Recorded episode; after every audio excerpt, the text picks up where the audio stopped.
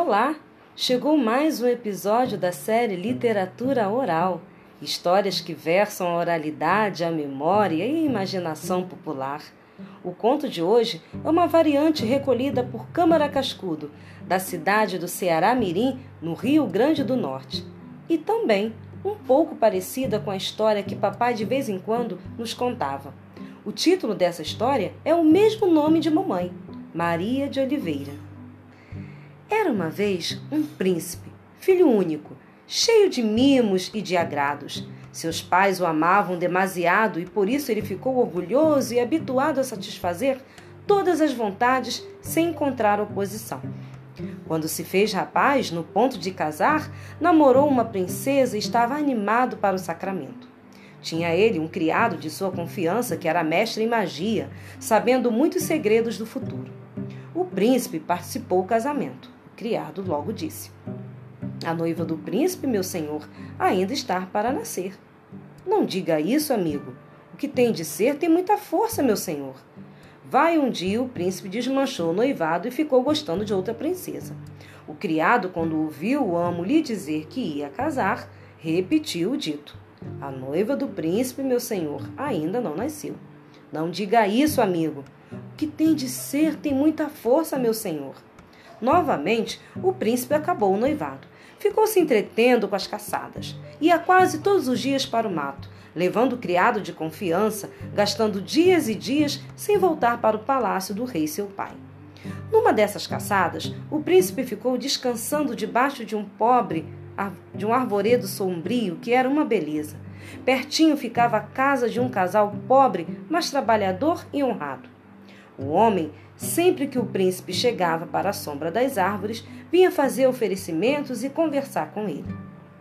Numa ocasião, o príncipe e o criado apearam-se e o dono da casinha não veio, como costumava, saudar o filho do rei.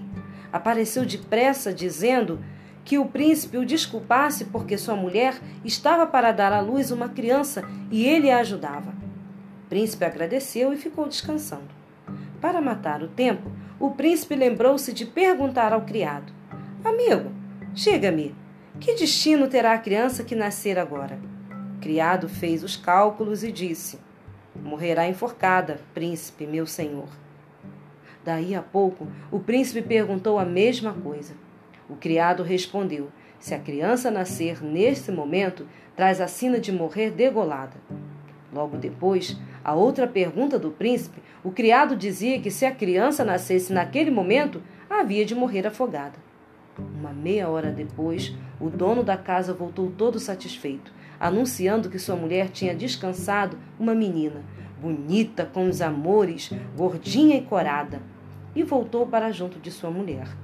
O príncipe perguntou: Que destino traz essa menina que nasceu? O criado fez os cálculos e disse: essa menina que acaba de nascer casará com o príncipe meu senhor e será dona desse reinado. Vamos ver se desmancha o destino. O que tem de ser tem muita força, meu senhor. O príncipe entrou na casinha do pobre e pediu a este que lhe desse a menina para ele criar como filha, com todo luxo e gosto. O homem e a mulher, depois de algumas negativas, aceitaram o oferecimento e o príncipe mandou embrulhar na sua capa a criancinha, entregou-a ao criado e montou o cavalo partindo para o palácio. No caminho, atravessando um bosque de oliveiras, parou, mandou o criado descer e ordenou que fosse matar a menina. Sacudia o corpo num barranco e trazer a ponta da língua como sinal de que havia cumprido a ordem. O criado foi para o mato com a menina e lá chegando não teve coragem de matar uma inocente. Fez uma cama de folhas debaixo de uma oliveira, deitou a menina e, matando um guapiru, cortou a ponta da língua e foi mostrá-la ao príncipe, que acreditou estar a criança bem morta. Nesse mesmo dia, uma antiga criada do palácio, que morava com seu marido numa casinha nos arredores, veio cumprir uma promessa de rezar um rosário e acender três velas bentas nos pés de uma santa cruz que havia ali. Entrando a mulher, ouviu o choro de recém-nascido e tanto procurou que avistou a criancinha, já roxa de frio e de fome. Agarrou-a mais do que depressa, agasalhando-a e foi mostrá-la ao marido.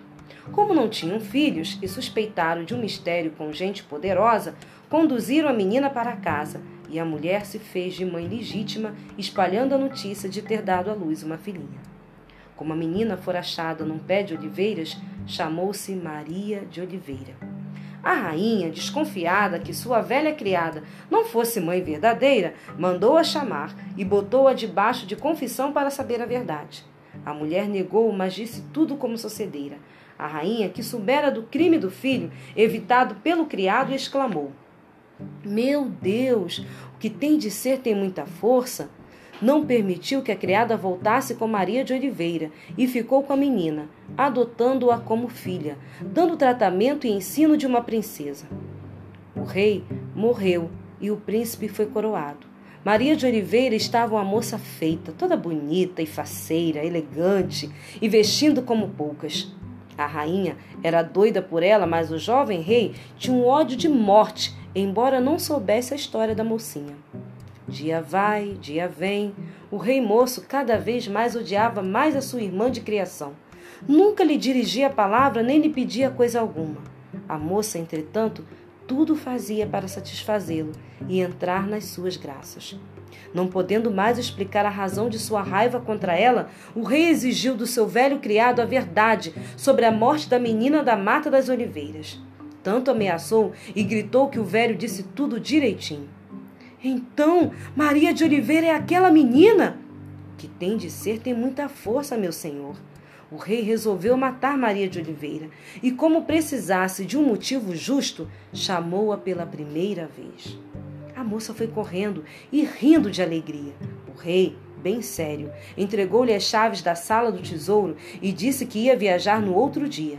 E quando regressasse, queria ter na mão a penca de chaves como a entregara.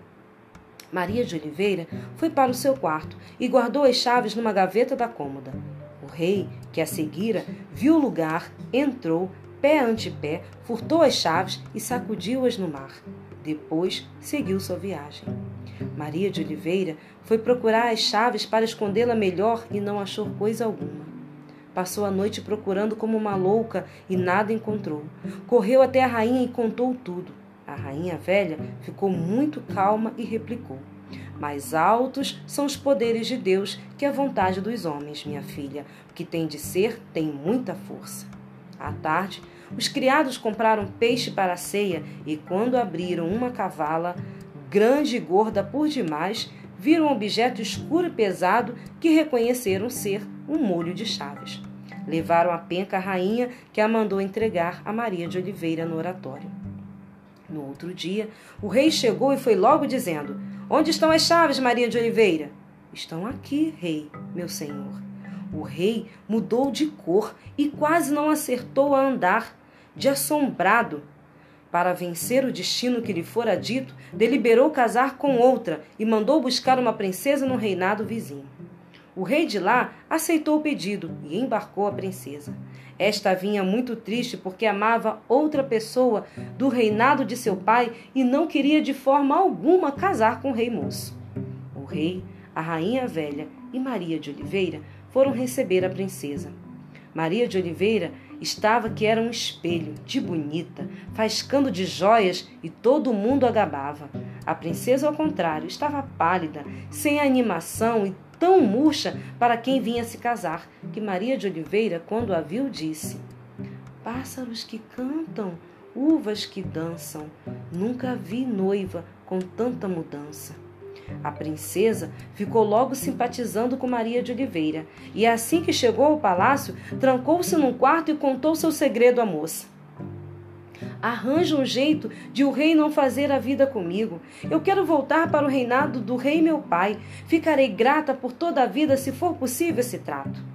Maria de Oliveira então conversou baixinho com a princesa e acertaram o contrato. A princesa disse que o rei apagasse a luz e ela entraria no escuro. O rei assim fez e Maria de Oliveira foi no lugar da princesa.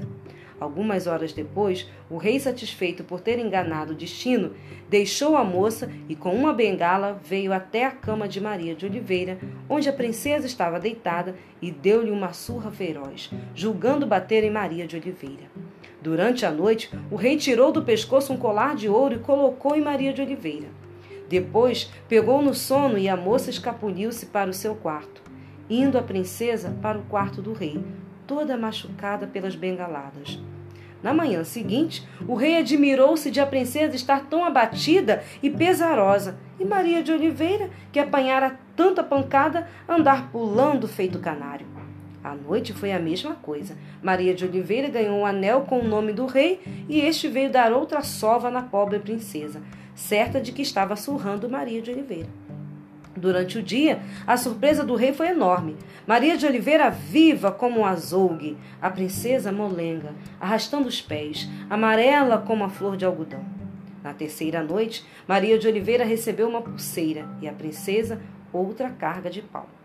Vendo-a tão doente, calada, sucumbida, o rei não quis saber de muita conversa.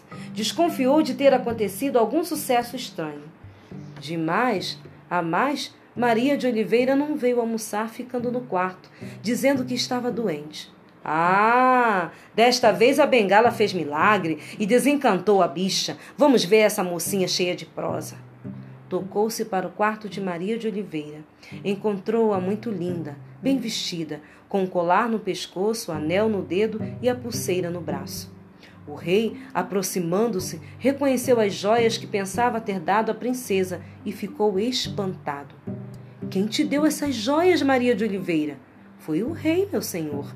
O rei balançou a cabeça e rodou em cima dos pés, indo mandar preparar o navio para a princesa viajar, voltando ao reinado do, seu, do rei seu pai, levando muitos presentes e desculpas. Não podendo mais lutar contra o destino, o rei casou com Maria de Oliveira, coroando a rainha e foram muito felizes. Espero que tenham gostado. Essa história é muito linda. Curta e compartilhe esse podcast e me acompanhe no Ana Luísa Lê e Conta Histórias. Beijo grande e até a próxima.